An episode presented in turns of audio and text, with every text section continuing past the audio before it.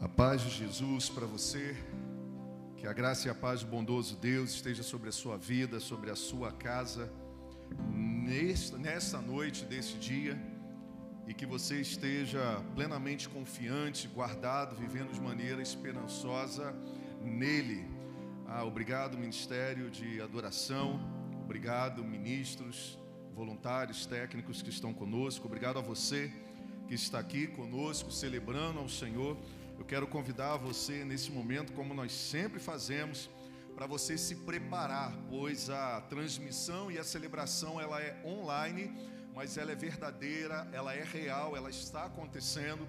Nós não podemos nos reunir a princípio neste tempo aqui em nosso espaço consagrado à adoração ao Senhor, onde nos abraçamos, onde nos beijamos, onde nos confortamos uns aos outros, mas podemos fazer isso graças ao bondoso Deus pela tecnologia, pela ciência que ele fez avançar e sendo utilizada para a glória dele, hoje nós estamos acessando as casas como igreja, estamos acessando e tendo acesso à palavra de Deus através de centenas, talvez milhares de transmissões ao vivo da palavra de Deus, alcançando todo o mundo. Nunca se viu tanta publicação da palavra de Deus e transmissão da palavra de Deus neste mundo chamado mundo virtual ou mundo tecnológico através da transmissão, mas como nunca antes na história, o Senhor tem entrado nas casas, os louvores em adoração ao Senhor têm acessado as casas e nós estamos divulgando a verdade em um momento desafiador,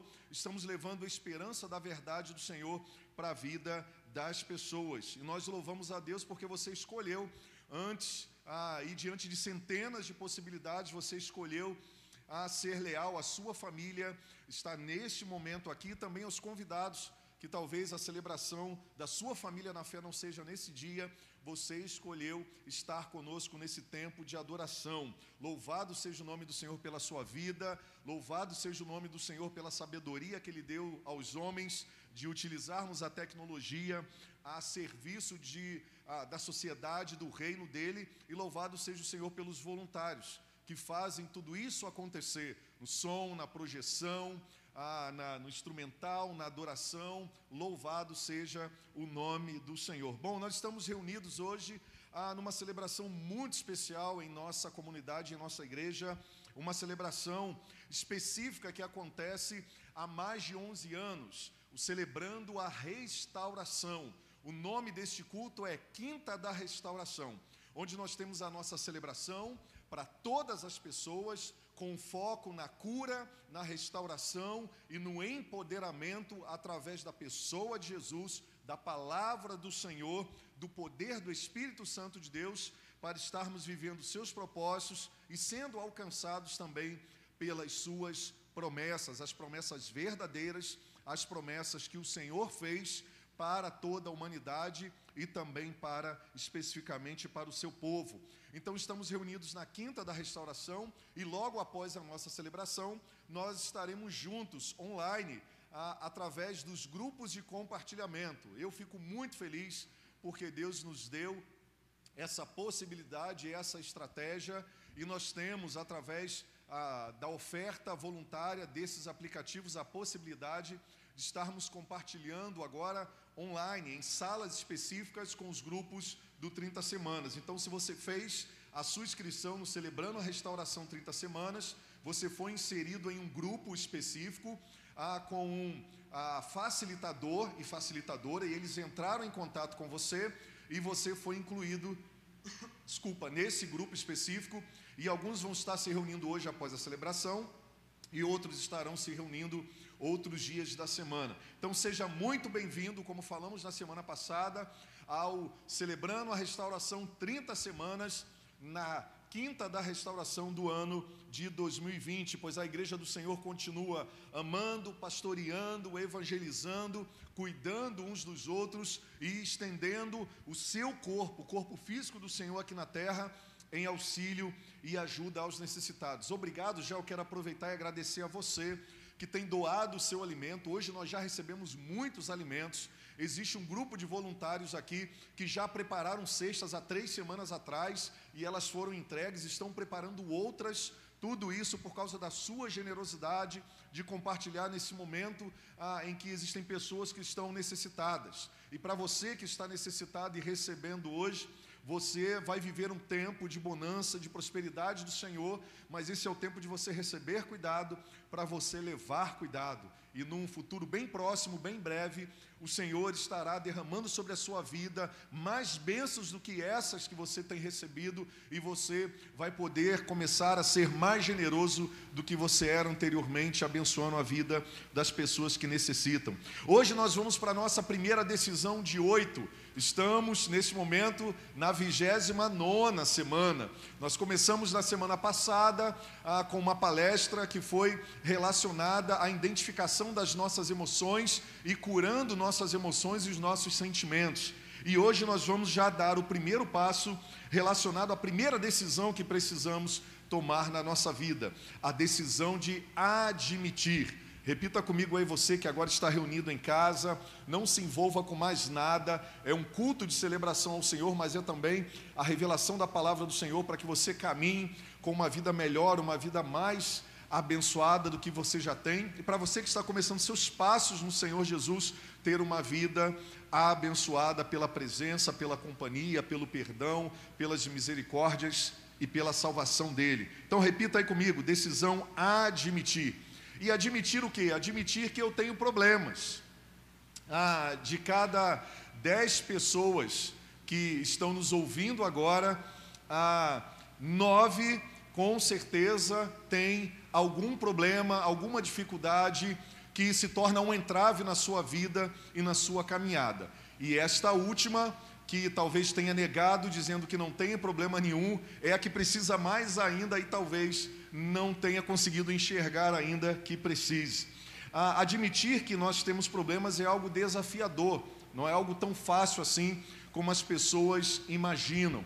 O ser humano ele tem dentro de si um senso de autopreservação muito grande que vem desde a nossa origem, vem da nossa vinda a esta terra. Fruto do pecado original, do nosso afastamento de Deus, nós temos uma dificuldade muito grande de estarmos admitindo os nossos erros, as nossas falhas, os nossos problemas, os nossos pecados e também estarmos assumindo as dificuldades que assolam a nossa vida e nos atrapalham de avançar.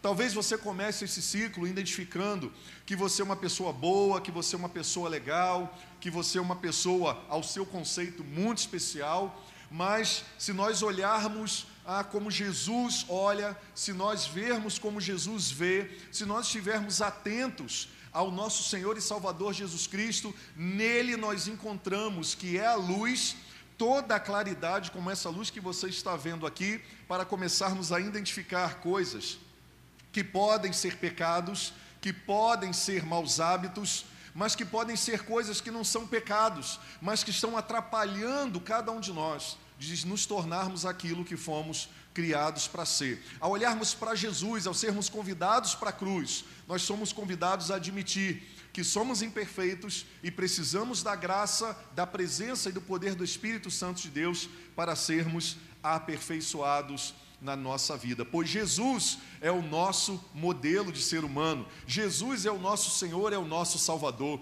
Em Jesus, homem que foi, mesmo sendo Deus, abrindo mão de todo o seu poder, de toda a sua glória, Deus quis revelar a, o perfil e a, a, o, o símbolo maior de pessoa que nós deveríamos nos tornar, revelada em seu Filho, com graça, com misericórdia, com amor, com a temor ao Senhor, uma pessoa mais amável e agradável para o Senhor Jesus Cristo e uns para com os outros. Eu quero ler um texto com você que está lá em Gênesis no capítulo 3, que revela onde é, a, surgiram todas as questões que assolam a vida da humanidade no sentido de bloqueá-las, de destruí-las ah, de gerar culpa, de gerar vergonha, de gerar pecados, de gerar maus hábitos, maus pensamentos, de controlar até destruir a pessoa em si mesma.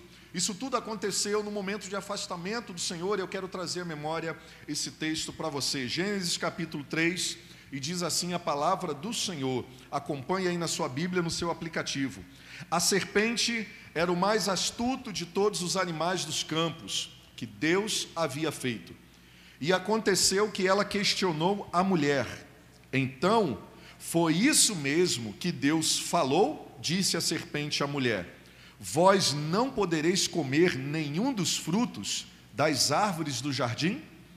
Ao que declarou a mulher à serpente: Nós podemos comer dos frutos de todas as árvores do jardim, mas do fruto da árvore que está no centro do jardim, Deus disse: Dele não comereis, nele não tocareis, para que não morrais. A serpente então alegou à mulher: Com toda certeza não morrereis.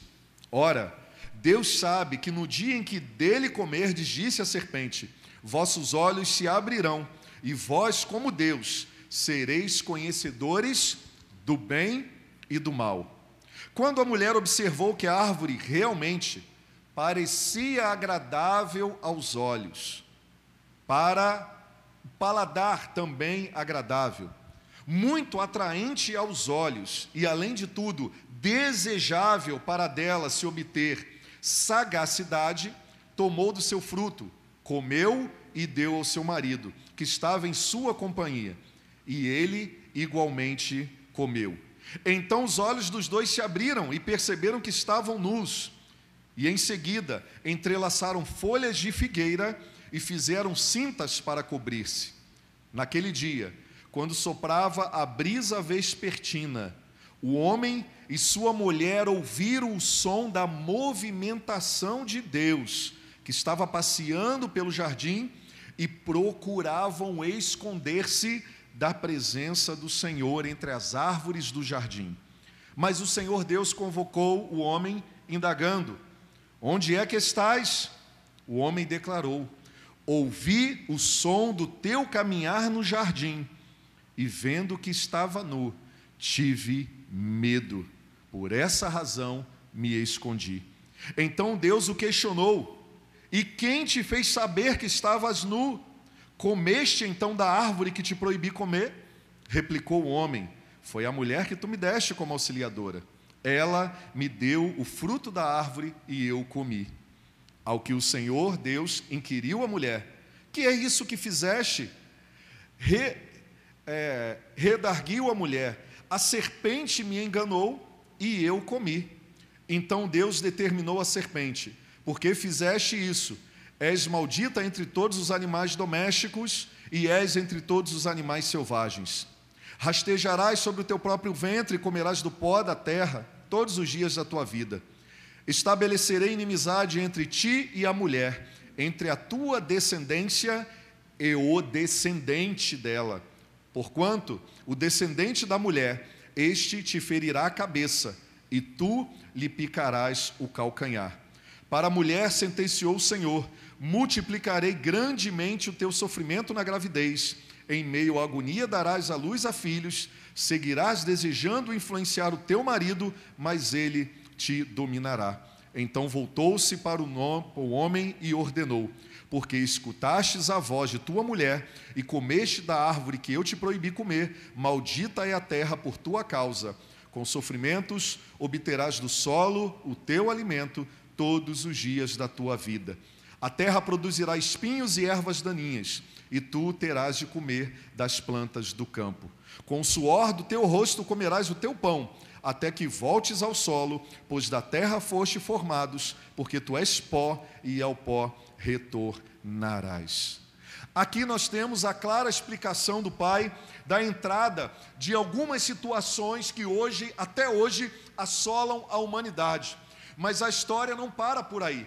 mesmo diante do erro do ser humano de não ouvir a voz de Deus, de não optar em viver a vida debaixo das orientações de Deus, após a sua queda, o Senhor, ele providenciou já imediatamente, ante a sentença, a providência do escape para a redenção da humanidade. E o que nós vamos viver e experimentar nessas 30 semanas é exatamente o reconhecimento de quem nos tornamos sem Deus, mas também a verdade daquilo que podemos e devemos nos tornar na pessoa de Jesus Cristo porque o melhor de Deus está por vir para a minha vida e para a sua vida em Jesus Cristo. Por isso é tão importante começarmos a admitir, porque separados de Deus, ou vivendo com o Senhor um relacionamento, ah, não um relacionamento que Ele preparou de intimidade, de comunhão, com a Sua palavra, com a Sua presença, com as Suas orientações, debaixo da Sua guarda e da Sua proteção, nos levará a um afastamento dele, mas também da nossa cura, da nossa restauração e da vida abundante que Jesus Cristo prometeu para cada um de nós. O lugar seguro de prevenção dos pecados que podemos cometer e dos pecados que cometemos e o perdão que precisamos ante a ação de Deus para reduzir e nos perdoar das consequências ah, e nos levar à cura após a queda é diante do Senhor, diante da Sua palavra e diante da obediência das orientações que Ele nos deu. É isso que Gênesis relata nesse primeiro momento. Existe uma ação retributiva de Deus para aqueles que caminham debaixo da Sua direção.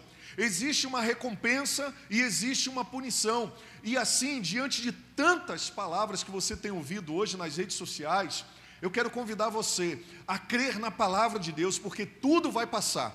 Tudo vai passar. Esse momento vai passar. Os séculos passarão até Jesus voltar, mas a palavra de Deus permanece para sempre. E o que a palavra de Deus revela nesse texto é que quando nós permanecemos seguros diante das orientações e da presença de Deus, nós continuamos sendo aquilo que Ele nos criou para sermos. Quando nós nos afastamos pelas intenções dos nossos corações, preocupados com aquilo que os outros vão dizer, construir a nossa vida a partir do que os outros vão dizer, o que a nossa carne vai dizer, o que Satanás vai dizer, nós somos enganados e levados à morte.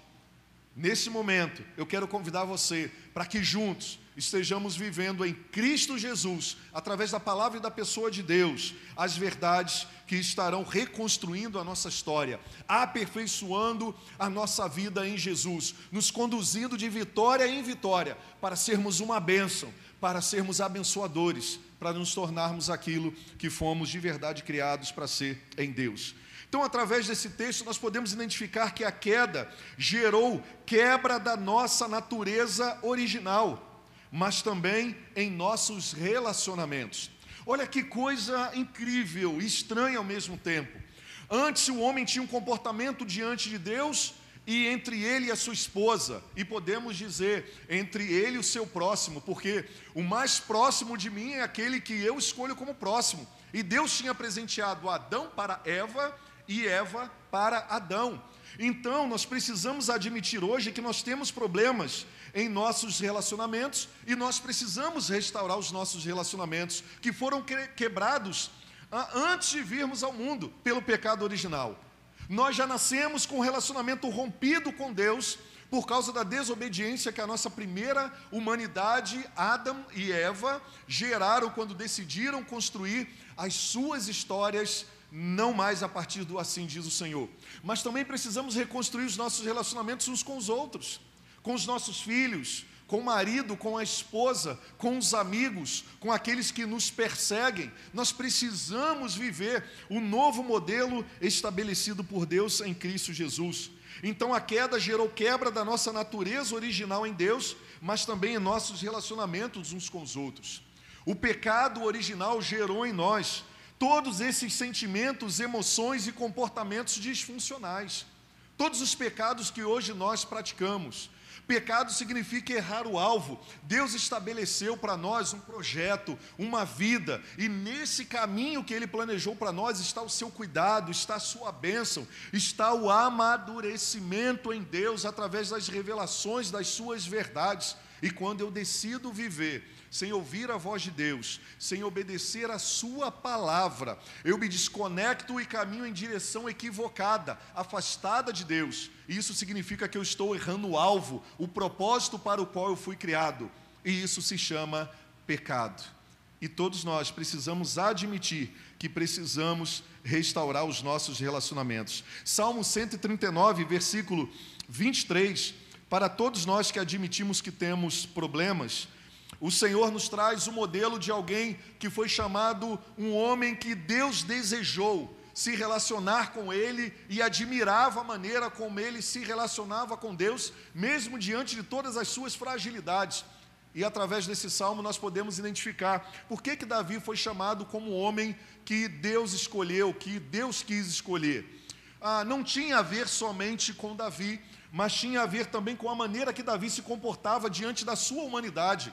E admitir tem a ver com isso. Deus não tem problema com pecado nem com pecador. Deus ele já solucionou esse problema. Ele profetizou em Gênesis, lá no capítulo 3, olha, entre a mulher e a serpente, eu profetizo que o fruto dessa mulher, a originalidade da criança que vai vir através dessa mulher, ah, ele pisará a tua cabeça e te, vencerá, e te vencerá, e você só poderá alcançar o calcanhar dele. Ali Deus já estava providenciando a, a pessoa responsável pela nossa cura, pela nossa restauração, Jesus Cristo.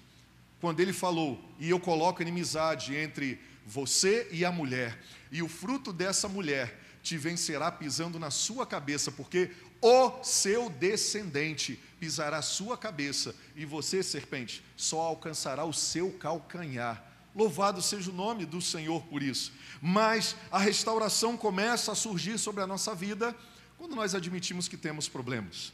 Nós temos pecados, nós temos problemas.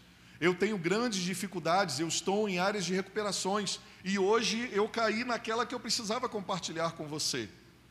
Hoje pela manhã eu que tenho problema com ira, eu que tenho problema com religiosidade, eu que tenho problema com perfeccionismo, isso atrapalha meu relacionamento com Deus porque eu me cobro muito, e isso também atrapalha o meu relacionamento com a minha família e com as pessoas que Deus me deu para amar e cuidar delas.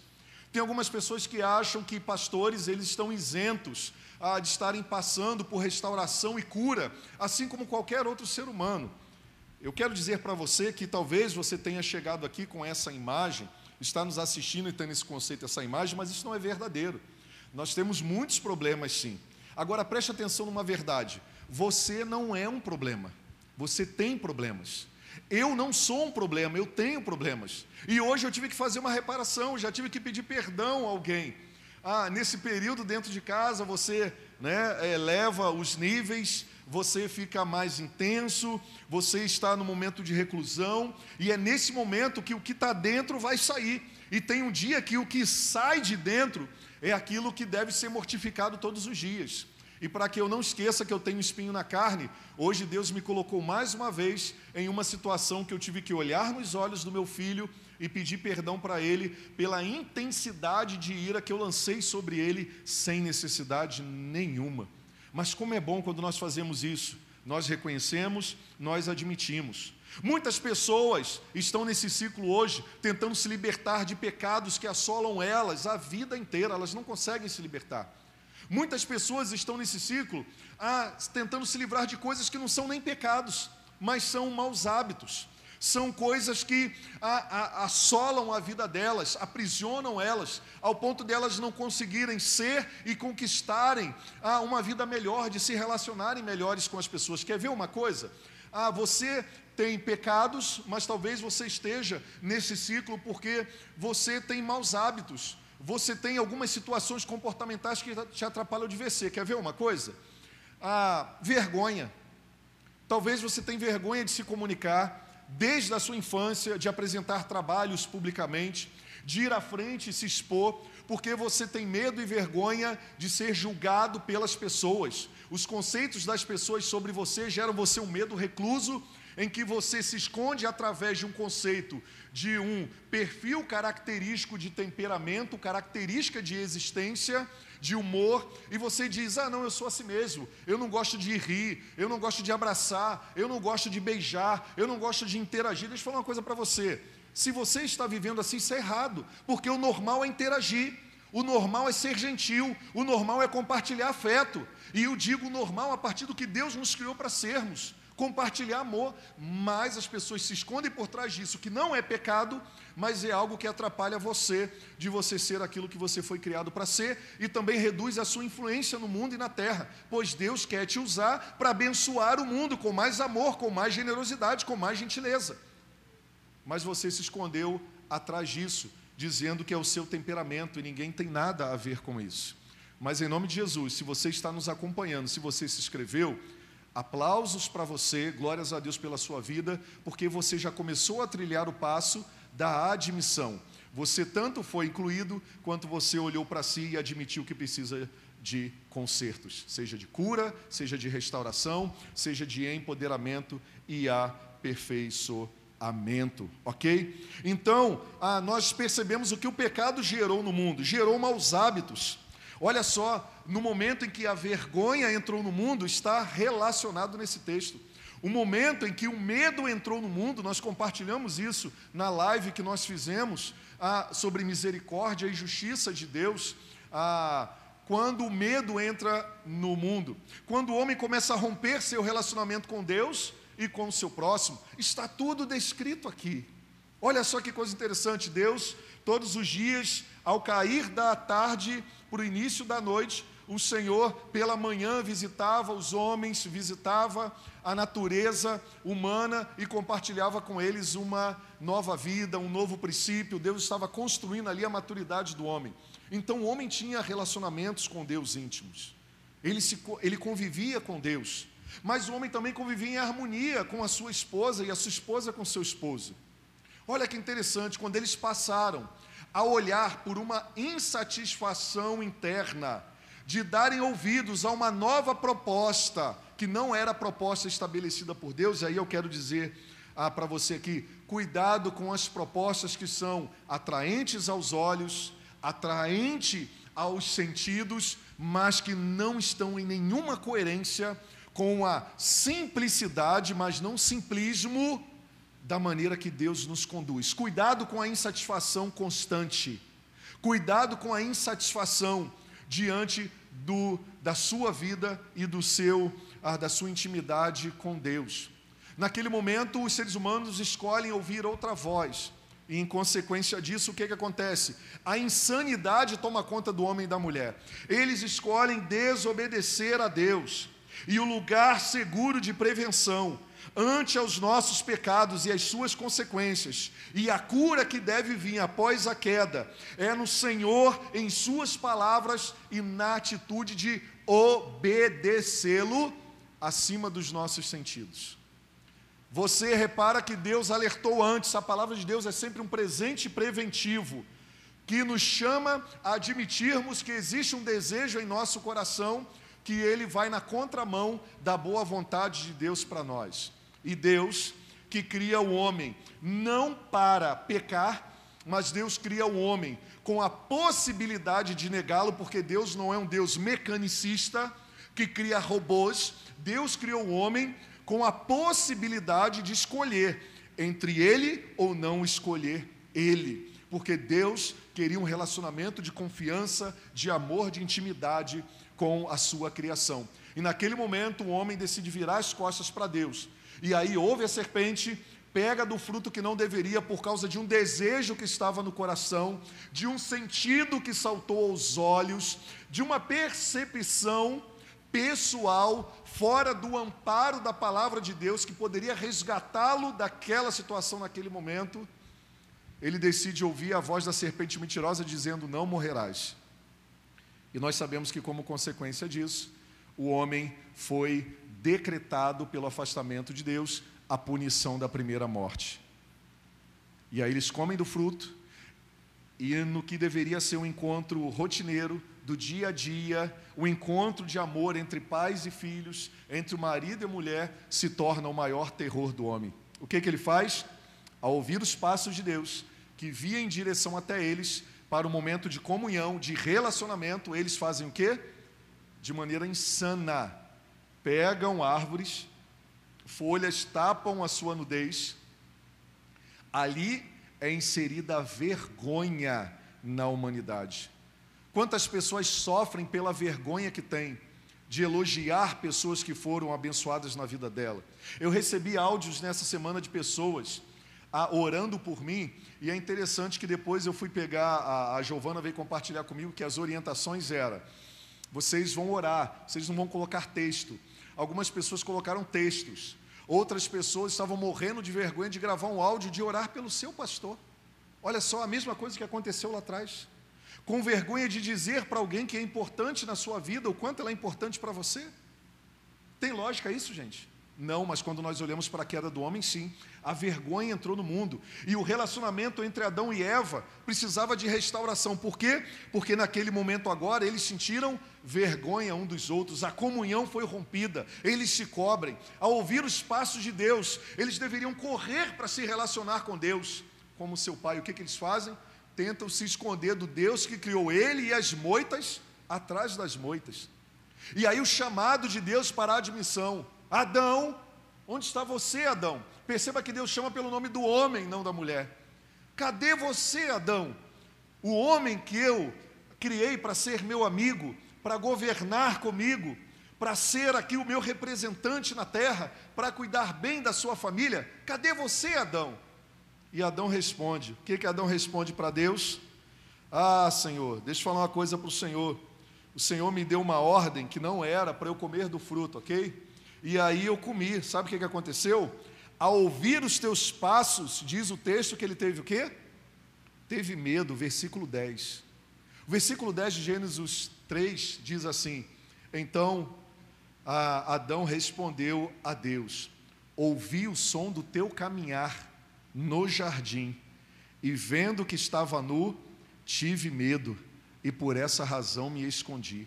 Aí está o apontamento do que? Do relacionamento do homem que foi rompido também com Deus. O homem passou a ter medo de Deus, vergonha de Deus, de maneira insana se afastar de Deus. Então é necessário estarmos revendo o nosso relacionamento com Deus e uns com os outros. O que, que aconteceu logo em seguida, antes de lermos o texto? Nós vemos agora Deus arguindo o homem e perguntando ao homem, que agora está tomado pela vergonha, pelo medo, pela separação de Deus. Diz assim: por acaso, Adão, você comeu do fruto que eu falei para você não comer? Você podia comer de todos os outros frutos, Adão. No jardim eu disse: coma de todos os frutos, só não coma do fruto que está no meio do jardim, o fruto do conhecimento do bem e do mal, porque certamente no dia que comer dele morrerás. Por acaso você comeu desse fruto, Adão?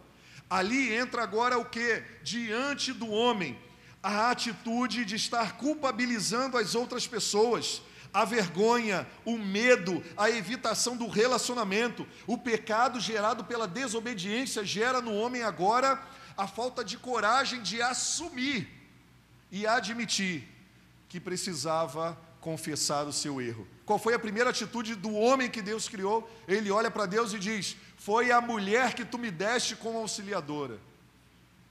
Como se ele estivesse dizendo assim para Deus: Eu não vou admitir nada, porque a culpa é tua, porque olha a mulher que você me deu. Ela me deu do fruto e eu comi. Ali entrou a justificativa. Você já percebeu que hoje nós somos muito rápidos para justificativas, para as mentiras, e atrasados demais para admitir, para confessar, para dizer eu errei. Qual poderia ser a postura de Adão naquele momento? Senhor, eu errei, eu deveria dizer não, eu deveria repreender a minha esposa, ou eu deveria estar ao lado dela neste momento, e eu não fiz o que deveria fazer.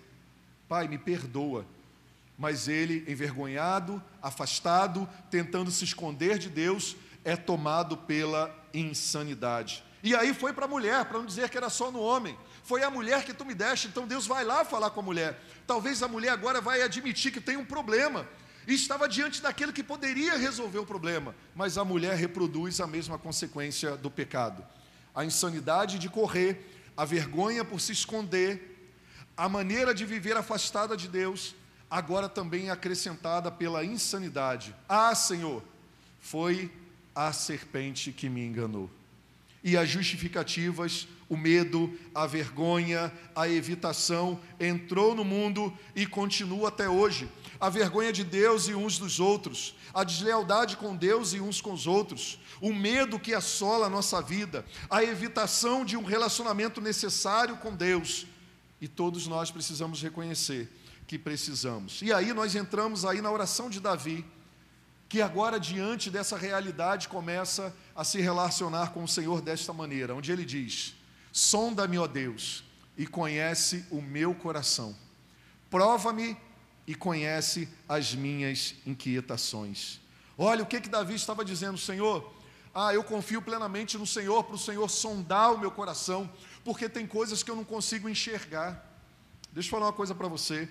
Ah, quem vive na negação, que é a falta do reconhecimento de que precisa de cura e restauração, e não só o reconhecimento, mas admitir através de uma entrega ao Senhor e também a uma nova vida uns com os outros, tem essa característica de fazer uma oração contrária à de Davi.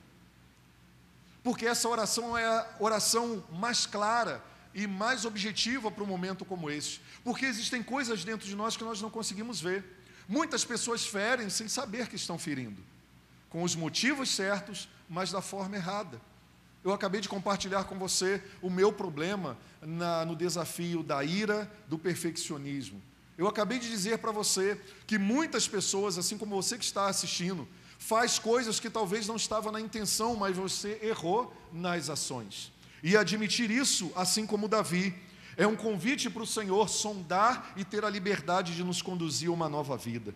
Admito que preciso restaurar meus relacionamentos. O Senhor nos convida em Marcos 12, de 30 a 31, a colocarmos em prática um dos mandamentos mais importantes, onde ele diz: Ame o Senhor, o seu Deus, de todo o seu coração. O que, que é isso? Novamente, admitir que precisa vincular um relacionamento mais íntimo com Deus e Pai, porque é nele que está a nossa cura. Então nós somos convidados a amar o Senhor, o nosso Deus, de todo o nosso coração, de toda a nossa alma e de todo o nosso entendimento, como era no princípio, mas também de todas as nossas forças. E o segundo mandamento, que é igual a este, é ame ao seu próximo como a si mesmo. Relacionamentos pode ter o efeito de empoderar ou destruir a nossa vida. Preste atenção em Gênesis capítulo 3 quando eu escolho ter um relacionamento mais íntimo com a minha carne, com os meus desejos, com Satanás, a, e não com Deus, eu colho as consequências dos meus relacionamentos. Perceba que antes de serem criados, primeiro Adão conheceu a Deus. E antes de conhecer a sua mulher, Adão conheceu a Deus. Deus coloca Adão no sono, cria a mulher. Antes da mulher conhecer Adão, ela conheceu a Deus. A prioridade no relacionamento com o Pai. Naquele momento no jardim do Éden, nós vimos uma quebra disso. Os seres humanos começam a se relacionar com a serpente, com o instinto do ver, com o instinto do sentir somente na carne, com o instinto e os sentidos de saber que era bom uma proposta de sermos parecidos com Deus, conhecedor do bem e do mal, e a partir de um relacionamento com a nossa carne, com aquilo que pensamos e sentimos, com a serpente e não com relacionamento íntimo com Deus, eles se perderam em si mesmos e se perderam com as mentiras de Satanás. É isso que acontece comigo e com você. Mas hoje você admite uma nova realidade. Os seus olhos estão sendo abertos. Você está vindo para a cruz de Jesus e está vindo também para Jesus que venceu a sua cruz e você está exposto na luz e você não tem mais o que temer. Olha o que, é que diz a palavra de Deus quando nós temos essa atitude, 1 João 1,7. Se, porém, andarmos na luz, como Ele, Jesus, está na luz, temos comunhão uns com os outros. E o sangue de Jesus, o seu Filho, nos purifica de todo pecado. Como é feliz, diz a palavra do Senhor, aquele que tem as suas transgressões perdoadas e seus pecados apagados. Como é feliz aquele a quem o Senhor não atribui culpa e nem em quem há hipocrisia. Enquanto eu mantinha os meus pecados ah, ocultos, escondidos, o meu corpo definhava de tanto gemer, pois dia e noite a tua mão pesava sobre mim. Minhas forças foram se esgotando como em tempo de seca. Aí então, reconheci diante de ti o meu pecado e não encobri as minhas culpas. Perceba, eu gosto desse texto porque na parte final ele formaliza de maneira verdadeira, através da palavra de Deus, aquilo que eu falei para você. Talvez você não esteja nesse ciclo por causa dos pecados, mas talvez você esteja nesse ciclo por causa dos maus hábitos, dos maus pensamentos, ah, das más atitudes que ainda geram culpa em você. Mas aí o salmista encerra dizendo assim, Salmo 32, de 1 a 5, né? Eu disse, diante dessas circunstâncias, situações, maus hábitos, pecados, eu disse: confessarei as minhas transgressões ao Senhor, e tu perdoastes a culpa do meu pecado. Deixa eu falar uma coisa para você. Se você já é um lavado e remido no sangue de Jesus, você precisa entender o que, que é culpa pelo pecado original e o que, que é culpa pelos pecados, erros que você comete depois. Entenda que o Senhor já nos perdoou se em Cristo Jesus nós confessamos a nossa dependência a Ele, o nosso pecado. O sangue de Jesus nos purificou de todo pecado, o Senhor nos perdoou. E nós somos salvos em Cristo Jesus. Agora, uma vez salvos e perdoados pelo pecado original, que está aqui narrado em Gênesis capítulo 3, porque você entregou a sua vida a Jesus, você não se torna alguém perfeito, mas você se torna alguém justificado em Cristo Jesus. E eu e você estamos sendo aperfeiçoados dia após dia. E aí entra a nossa parte de escolha, aí entra admitir, aí entra a nossa atitude de fazer parte de um ciclo, de uma pastoral que me leva a viver uma nova identidade em Jesus, que aperfeiçoa a minha nova identidade em Jesus. É eu me, me cercar de pessoas e da verdade de Deus que vão me conduzir a avançar, a estar de tanque cheio, a estar satisfeito porque agora, perdoado pelo pecado original, eu tenho a responsabilidade de viver agora de glória em glória, de viver de crescimento em crescimento, de viver em maturidade em maturidade, porque quando eu peco, depois de ser salvo e perdoado pelo pecado original, sabe o que, que acontece? Você não vai para o inferno de novo, porque a salvação pertence ao Senhor, mas é como se você começasse tudo de novo, e agora você começa tudo de novo. Toda vez que você peca, Toda vez que você erra de novo, toda vez que você permite que esse mau sentimento, toda vez que você permite que esses maus pensamentos controlem a sua vida, ou você paralisa, ou você volta novamente do ponto inicial. Isso é muito triste. Deus quer que a gente seja cheio dele. Deus quer que a gente cresça. Deus quer que a gente voe como águia. Deus quer que a gente esteja mais perto dele. Deus quer que os seus dons sejam aperfeiçoados. Deus quer que a sua influência aumente. Deus quer que as suas palavras levem vida. Deus quer que você seja empoderado para você conduzir pessoas à nova vida. Mas aí, quando as pessoas escolhem continuar vivendo no pecado, elas voltam sempre. E esse pecado gera o quê? Esse pecado gera desconfiança, esse pecado gera descredibilidade, esse pecado e esses maus hábitos geram a descredibilidade na influência, como representação do reino de Deus na terra, e as pessoas passam a olhar para você e dizer: ah, de novo, ah, de novo, ah, de novo. Por isso que Deus odeia o pecado. Por isso que a mensagem do Senhor é de amor ao pecador. Por isso que quando você confessa e você se reúne com pessoas que vão te encorajar a vencer, a superar, a viver em santidade, a abandonar os pecados, a abandonar os maus hábitos, você vai crescendo de glória em glória e você vai se enchendo do Espírito Santo de Deus. Em nome de Jesus, você vai entrar nesse ciclo agora e você vai crescer, você vai superabundar na presença do Senhor, você vai se tornar parecido e parecida com Jesus, você vai ser um reflexo da sua graça, da sua glória, da sua santidade. Você vai ser uma referência para a sua família, você vai ser uma referência para o mundo, porque você vai estar cheio do Espírito Santo de Deus e da presença de Jesus. Você não vai ficar mais tropeçando nos mesmos erros.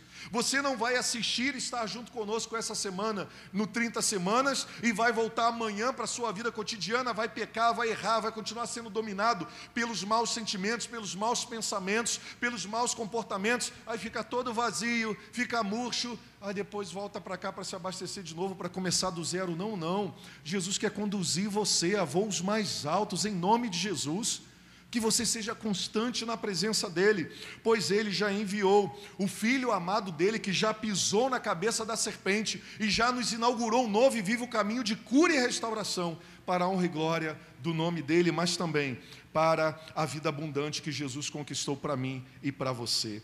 Nós precisamos de relacionamentos saudáveis, nós precisamos abrir mão de relacionamentos superficiais, nós precisamos de relacionamentos em construção mais íntima com Deus e uns com os outros. Nós precisamos admitir que temos relacionamentos problemáticos e começar a ouvir da voz do Senhor e os passos para realinhá-los.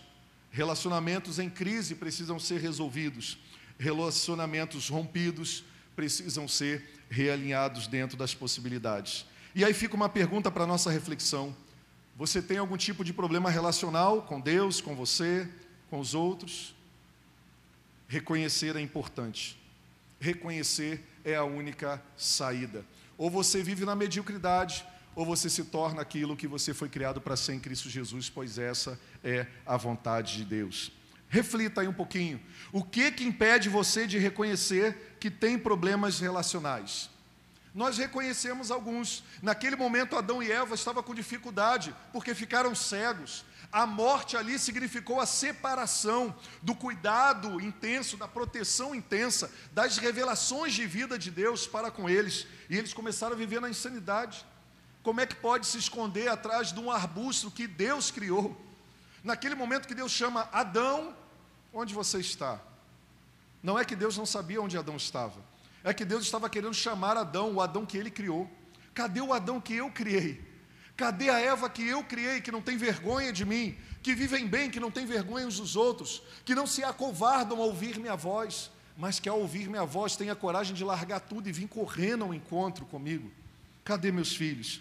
Esse convite do Senhor continua para mim e para você em Cristo Jesus o Pai te chama para a comunhão, o Pai te chama para a revelação das verdades dos céus, o Pai te chama para o empoderamento, o Pai te chama para o governo, o Pai te chama para o serviço em amor, o Pai te chama para a misericórdia, o Pai te chama para a santidade, pois a santidade é o sim do Senhor para você viver em comunhão com Ele, é a porta de acesso para você estar com Ele, para você desfrutar de tudo aquilo que Ele tem para a sua vida. Algumas pessoas não se aproximam de Deus e tem dificuldade nos seus relacionamentos com Deus e com o próximo por causa da vergonha. Pensa que admitir o erro não resolve. Deixa eu contar esse testemunho para você. Você tinha que ver a cara de alegria, tá, do meu filho quando eu olhei para ele. Quando eu saí do banheiro, ele estava no sofá e eu olhei para ele, ele estava abatido. E naquele momento que eu fui na cozinha, falei com a mãe, voltei, falei com ele que se levantasse, olhei nos olhos deles, dele e perdi, meu filho, me perdoe, me desculpa eu exagerei, eu não deveria ter falado com você da maneira que eu falei. Eu te amo, ok? O semblante dele na hora mudou e a minha alma se regozijou em Deus, porque quando nós somos o que fomos criados para ser, servos de Jesus, e quando nós fazemos aquilo que fomos criados para fazer com atitudes, após admitirmos, nós também temos a nossa alma alegre, descansada e feliz, e os relacionamentos são reatados. A dor pensar que não há perdão, que nada vai se resolver, uma mentira de Satanás. Entender não ser importante e reconhecer isso, a causa disso é o medo. Ah, não, isso não vai mudar nada, vai continuar da mesma forma. E outras coisas a mais. Segundo, não reconhecer continuará alimentando o medo. Foi o que aconteceu com Adão e Eva e acontece comigo e com você. Não reconhecer só alimenta o medo você vê que o nosso corpo reage diante de atitudes que precisamos admitir e não admitimos. Nós temos ataque cardíaco toda vez que pensamos em nos encontrarmos com aquela pessoa, vermos aquela pessoa, da sudorese na mão, a gente muda de calçada, a gente começa a mudar os locais que nós convivíamos antes, Por exemplo, muitas pessoas enfrentam problemas de relacionamento em suas famílias, na comunidade cristã, no trabalho, e a atitude delas, ao invés de ser de admitir, é de me isolar, de mudar, de fugir, procurar atalhos, mudar as situações, parar de ver, não frequentar os mesmos lugares. Não, não. Olha o que, que a palavra de Deus nos convida a termos como atitude. Livremos-nos de tudo o que nos atrapalha e do pecado que nos envolve. Olha aí de novo. Tem coisas que nos atrapalham que não são pecados, mas tem coisas que nos atrapalham. E se nos atrapalham, atrapalham o nosso relacionamento com Deus e também uns com os outros. Talvez o que te atrapalha de ter um relacionamento íntimo e pessoal com o Pai, com a sua igreja e com Jesus, é a sua religiosidade, de falar que só existe pessoas pecadoras, crentes, falsos. Então, para você ser como um deles, você prefere ser você mesmo. Deixa eu falar uma coisa para você. Isso é consequência do pecado original. Você está se nivelando por baixo. Você está olhando para os maus exemplos e se nivelando neles. Você precisa se nivelar nos bons exemplos. Você precisa se nivelar é naquele que luta contra a carne e é bênção. É naquele que tem Cristo como Senhor e Salvador e não se acha melhores do que os outros, mas se tornou alguém melhor para os outros. Você está se nivelando por baixo como desculpa, como Adão e Eva fez, se escondendo atrás de um arbusto, porque diante de você, a todo momento, quando você se aproxima da luz, o Senhor revela para você aquilo que precisa ser eliminado, da culpa que te atrapalha, também livrar-se de tudo que te atrapalha, mas também do pecado que te envolve. Mas aí a palavra de Deus dá outra sugestão também. E corramos com perseverança a corrida que nos é proposta, tendo os olhos fixos em Jesus, Autor e Consumador da nossa fé. Ele, pela alegria que lhe fora proposta, suportou a cruz desprezando a vergonha, e assentou-se à direita do trono de Deus. Pensem bem naquele que suportou tal oposição dos pecadores contra si mesmo, para que vocês não se cansem nem se desanimem. Coloque como prioridade essas próximas 28 semanas que virão.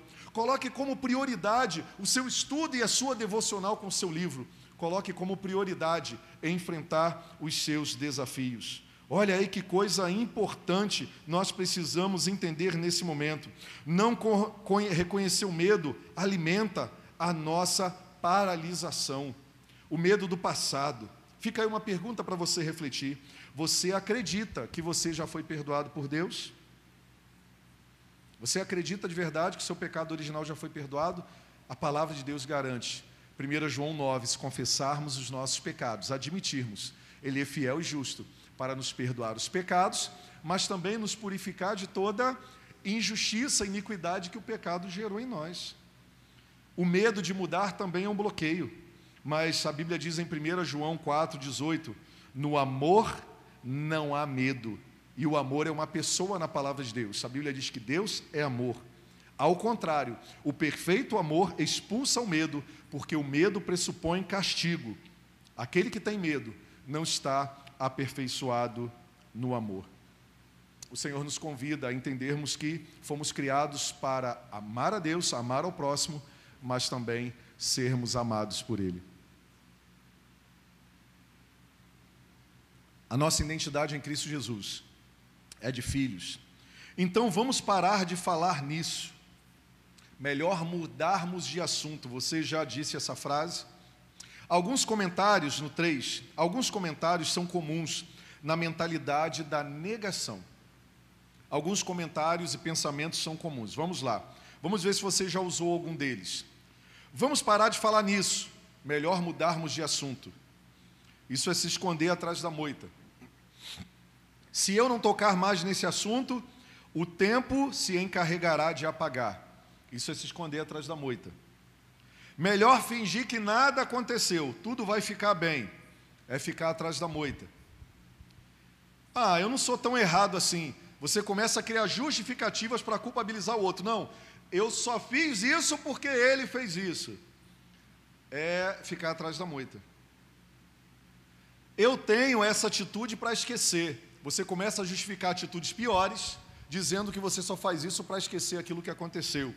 Como se inserir em vícios, em pornografia, em maus hábitos, em isolamento. Deixa eu falar uma coisa para você. Nesse tempo de quarentena, mais de 50% das assinaturas e inscrições em canais pornográficos, tanto de TV quanto de internet, aumentaram. Sabe o que é isso? Se esconder atrás da moita e escravização de si mesmo. Jesus tem para você liberdade, sexualidade saudável. Jesus criou você como um homem, seja satisfeito em Jesus como um homem. Ele te ama independentemente da sua cor, independentemente da sua altura, independentemente da cor do seu cabelo. Se olhe no espelho e assuma a sua identidade. Deus te criou como filho e filha amado. Retribua a ele sendo um filho de verdade, que o ame e o honre. Você, mulher, seja satisfeita com a sua sexualidade, com o seu gênero. Você foi criada como mulher, não como castigo. Deus criou você e tirou da costela do homem para viver ao lado dele, para governar com ele após casada. Você não é inferior, você foi colocada ao lado, segundo a palavra de Deus. Não seja insatisfeita achando que a sua a identidade de gênero, como a sua classificação de gênero como mulher, coerente com o seu físico, é deturpado. Você foi criado exatamente para a glória de Deus, assumindo a sua verdadeira identidade. Outra frase é: Eu me cansei apenas duas vezes. Conheço gente que casou quatro, pessoas que estão ah, se desculpando diante de relacionamentos frustrados porque não se tratam. Muita gente se comporta pior do que eu, já falei. Quando me lembro ou alguém fala do que vivi, nem me dói tanto assim. Se não doesse, não tomaria os nossos pensamentos todos os dias. Se você implicasse tanto comigo, eu não agiria dessa maneira. E por aí vai. Olha o que, é que Jesus afirma como solução para a nossa vida. João 14,6. Jesus diz: Eu sou o caminho da libertação. Eu sou o caminho, eu sou a verdade e eu sou a vida. E ninguém vai ao Pai a não ser por mim. Uma perguntinha para você aí. Você acredita que seu comportamento afeta os seus relacionamentos? Sim ou não? Bom, eu preciso admitir uma nova realidade. Eu saí da negação e iniciei meu processo de cura. Você se compromete em sair da negação? Você consegue ser verdadeiro nesse primeiro momento com você mesmo e com aquilo que o Espírito Santo de Deus mostra a você todos os dias. Entenda que isso não é uma ação de Deus para acusação, mas é uma ação de Deus para cura, libertação. Porque o Espírito Santo te traz à memória as entraves, pecados, maus hábitos que constrangiam e prendiam você para que você continuasse escravo.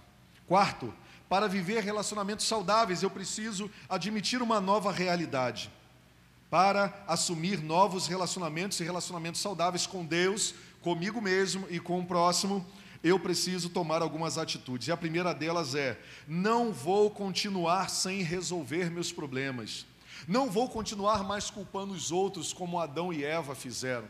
Não vou continuar mais culpando as outras pessoas, porque eu não posso dominar aquilo que as pessoas pensam sobre mim ou aquilo que elas fazem comigo mas eu posso tomar a direção, uma vez que eu oferto a minha vida ao Senhor, para que eu não viva mais escravo daquilo que fizeram comigo, ou da culpa sobre aquilo que eu fiz com os outros, ou sobre uma vida derramada sobre o que os outros estão pensando a meu respeito.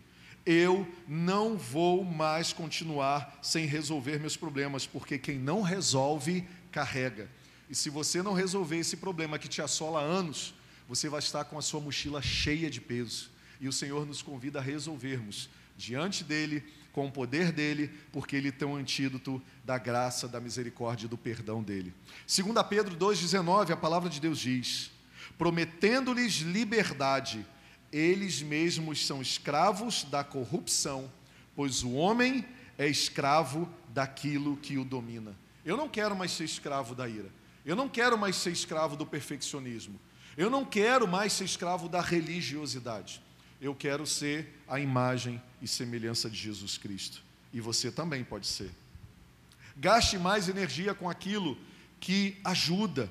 A palavra de Deus em Salmo 146, 7 8 diz: Ele defende a causa dos oprimidos e dá alimento aos famintos. O Senhor liberta os presos. O Senhor dá vista aos cegos. O Senhor levanta os abatidos. E o Senhor ama os justos. Esse é o tempo de você dedicar a sua vida, se tornando aquilo que Jesus chamou para ser, não para ficar condenando as pessoas, não para ficar culpabilizando as pessoas, não para viver escravo dos seus sentidos, mas para viver como Jesus viveu, servindo as pessoas a mediante o seu avanço, se tornando aquilo que você foi criado para ser. É o tempo em que Deus está agindo em nós e enquanto ele age em nós, nós estamos abençoando a vida das outras pessoas em Cristo Jesus. O Senhor nos convida a essa nova realidade. Uma das grandes prisões da alma é a ansiedade. E a ansiedade é o nome técnico e científico para medo. Não tenha medo de se expor, não tenha medo de admitir, porque quando você admite e é a verdade, não se esqueça que Jesus é o caminho e a verdade. E quando você vive a verdade em amor, você dá liberdade para que Jesus atue, porque você depende totalmente dele. Porque quando nós falamos e vivemos a verdade, a única coisa que podemos esperar, e porque a única coisa que nos resta, é confiar plenamente de que o Senhor nos ajudará nesses processos. Enfrente a dor de frente. Dor, problemas foram feitos para serem resolvidos, serem enfrentados na sua aflição, diz o Salmo 107, 13 e 14: na sua aflição clamaram ao Senhor, e ele os salvou da tribulação em que se encontravam. Ele os tirou das trevas e da sombra mortal e quebrou as correntes que os prendiam. Aleluia! A promessa do Senhor para todos aqueles que clamam a Ele, para aqueles que se convertem de verdade, para aqueles que se arrependem, é o resgate total da nossa vida, das nossas emoções, do nosso espírito. Salmo 32, 3, mas diz o que acontece quando a gente não faz isso. O salmista lembra: enquanto escondi os meus pecados, o meu corpo sentia, definhava de tanto gemer. A outra dica é: traga luz às situações. Falamos sobre isso. A palavra de Deus em 1 João 1, 5, 7 diz: Deus é luz, nele não há trevas alguma. Se afirmamos que temos comunhão com Ele, mas andamos nas trevas, mentimos e não praticamos a verdade. Se, porém, andamos na luz como Ele está na luz, temos comunhão uns com os outros e o sangue do seu filho Jesus nos purifica de todo o pecado. Quando é que a gente consegue enxergar coisas que nós não enxergamos? Quando nós vamos para a luz. Sabe o que significa isso? É você pegar Jesus, pegar a palavra de Deus e se comparar com Ele. Não se compare mais com pessoas. Não se compare mais e não coloque o seu nível de classificação. Ah, porque os outros fazem. Não se nivele por baixo. Olhe para Jesus. Porque quando você olha para Jesus, você se aproxima de Jesus, você depende de Jesus, você tem a luz. Porque quando nós nos aproximamos da cruz e de Jesus, o que, que ele faz? Ele joga a luz. Está vendo essas luzes aqui? Esses canhões estão ligados. Toda a outra parte da igreja está metade escura. E você está podendo me ver melhor, porque eu estou na luz. E a luz é Jesus. Quando eu me aproximo dele, ele mostra dentro de nós ah, comportamentos, pecados, emoções, pensamentos distorcidos que precisam ser restaurados. Você admite de verdade que você está comprometido com a sua cura quando você se aproxima de Jesus. Preste atenção, muitas pessoas às vezes nos procuram para dizer assim: ah, pastor, ah, ah, ah, ninguém orou por mim, ah, pastor, ninguém estendeu as mãos sobre mim. Aí eu conduzi essa pessoa para ir para a Bíblia e perguntar para ela assim: deixa eu fazer uma pergunta para você. Todas as vezes que alguém precisou de cura, todas as vezes que alguém precisou do resgate do Senhor, todas as vezes que alguém precisou de algo que só Jesus poderia fazer, elas tomaram a atitude de ir até Jesus ou elas ficaram condenando e culpabilizando os outros? A mulher do fluxo de sangue, com as últimas forças que ela tinha, ela foi se arrastando, venceu tudo e foi até Jesus. Jairo, diante da sua filha, foi até Jesus.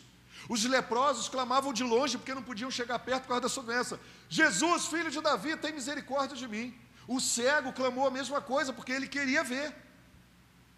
E você fica culpabilizando os outros? Não, o Senhor te chama agora a ir para a luz. Ele é a luz. Nesse ciclo desse, celebrando a restauração 30 semanas, nós temos um compromisso de de verdade nos comprometermos com a nossa real e verdadeira realidade atual, mas com a nossa real e verdadeira realidade em Cristo Jesus. Nós somos convidados a não ficar mais nos nivelando por baixo, mas colocar Jesus como Senhor, como maior exemplo de homem para mulheres e homens, de seres humanos que precisamos nos tornar. Nós nos aproximamos da palavra, porque muito mais dos nosso, do que os nossos achismos, como Adão e Eva, quando viram que o fruto, a partir da orientação de Satanás, era bom para os olhos, era bom para o paladar e era atraente para trazer conhecimento, muito mais do que sermos enganados pelos nossos sentidos. Nós somos convidados para ir para a luz. E ir para a luz é ir para Jesus, é ir para a Sua palavra, é estar me relacionando com pessoas que são parecidas com Ele. E é isso que nós vamos viver nesse ciclo. A luz sempre será o melhor remédio. E a luz é Jesus viver a verdade, ser transparente, porque você não foi criado para ser uma farsa, você não foi criado nem eu para ser um fake. Você tem algum segredo? É tempo de expô-lo à luz. Você tem algo que te escraviza? Você vai ter oportunidade num grupo seguro em que você vai ouvir as normas, as orientações de comprometimento selado por orações, que você pode trazer luz. A conclusão, Efésios 4, 25. Portanto, Cada um de vocês deve abandonar a mentira e falar a verdade ao seu próximo, pois todos somos membros de um mesmo corpo. Efésios 4, 25. O ministério de adoração já pode vir para cá. A negação atrapalha seu relacionamento com Deus, com você mesmo e com todos à sua volta. A negação atrapalha seu relacionamento com Deus, com você mesmo e com todos à sua volta. Por quê? Porque gera descredibilidade, gera desconfiança. As pessoas não esperam de nós perfeição, irmãos. E nem você deve esperar a perfeição de você. Você deve esperar aperfeiçoamento. Pare de ser religioso. Lembra quando eu falei com você que eu tenho problemas de ira, isso atrapalhava o meu relacionamento com o perfeccionismo, da maneira como eu me via para com Deus? Então Deus não espera de você perfeição ele espera aperfeiçoamento nele. Então não fuja. A negação atrapalha a gente. A negação de Adão e Eva geraram mais condenação para eles. Jeremias 30, 17. A palavra do Senhor traz uma promessa para mim para você nesse tempo desafiador, mas nesse tempo que nós estamos aproveitando para nossa cura e restauração. Farei cicatrizar o seu ferimento e curarei as suas feridas. Aleluia. O que o Senhor está dizendo é que Ele não vai trazer uma amnésia para você e para mim. Nós não podemos esquecer o nosso passado, mas Ele vai fazer do nosso passado, do nosso passado, da culpa que cometemos, daquilo que fizeram conosco, uma cicatriz, e nós olharemos para as cicatrizes, mas nunca mais sentiremos dor, porque, como o nome diz, elas estão cicatrizadas. Eu tenho uma cicatriz aqui no meu dedo na época que eu soltava pipa e eu fui jogar um caco de vidro fora e o caco de vidro ele decepou, eu tenho uma deformidade. Todas as vezes que eu tenho que colocar o meu dedinho indicador lá no banco dá problema, quando aqui esse polegar, ele também que tem um outro rasgo por causa de linha de cerol, quem soltou pipa sabe o que é isso, danificou as minhas digitais. E eu olho para esse dedo, eu sempre me lembro, me lembro detalhadamente o dia que eu peguei um fundo de uma garrafa fui jogar fora e ela decepou. Metade da ponta do meu dedo ficou para fora, carne viva. E eu tapei, não fui no médico, com medo de apanhar da minha mãe e do meu pai. Enrolei um pano, falei que foi um cortezinho. Até hoje tem a marca aqui, porque eu não tratei como deveria tratar. Mas não dói mais, está cicatrizado. E a promessa do Senhor é que Ele vai trazer cura para você e para o seu coração. Salmo 147, versículo 3. Só Ele cura os de coração quebrantado e cuida das suas feridas. Você não está só nesse processo de desinfecção da sua alma, do seu corpo e do seu espírito. A Bíblia nos afirma que o Senhor curará o nosso coração e Ele também cuidará das nossas feridas. Confie nele se renda diante dele. Quando Deus invade a vida de uma pessoa, as coisas mudam, mudam. Não somente isso, mas o impacto dessa pessoa no mundo também muda. Pastor Bill Johnson. Vou repetir para você.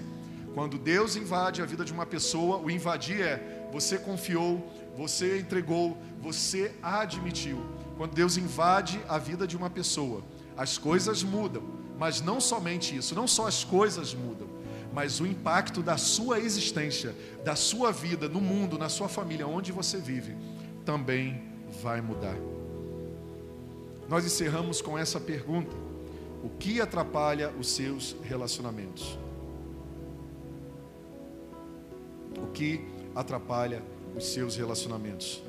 Entregue ao Senhor hoje o lugar seguro de prevenção diante ou ante os nossos pecados, mas também o lugar seguro ante as consequências e a cura após a queda. Não é guardar, não é fingir que não aconteceu, é estar diante do Senhor, é estar diante do seu poder, é estar obedecendo às suas palavras, porque a queda pode ter gerado a vergonha, o afastamento, mas Jesus Cristo, com seu grande amor, traz restauração e cura para a nossa existência. Em nome de Jesus Cristo, que você não tenha medo de admitir, que você tome essa primeira atitude a partir de hoje e comece a trilhar um novo caminho para a sua restauração, para a sua recuperação, para o seu perdão, para o seu empoderamento para o aumento da sua influência. O Senhor deseja que você seja a representação viva da graça e da perfeição dele na terra. Entenda, você e eu não somos perfeitos, mas ele é perfeito. E a perfeição dele nos salvou, está nos santificando, nos aperfeiçoando e nos enviando para que através de nós a sua glória resplandeça e nos tornemos um canal de graça e misericórdia, mas também uma expressão viva como testemunho do seu grande amor e poder, para que outros também vivam a esperança da nova vida em Cristo Jesus. Que o Senhor lhe abençoe grandemente, que o Senhor guarde a sua vida e você viva os melhores dias aqui na terra, rumo à sua cura e restauração em Jesus. Amém. Deus abençoe.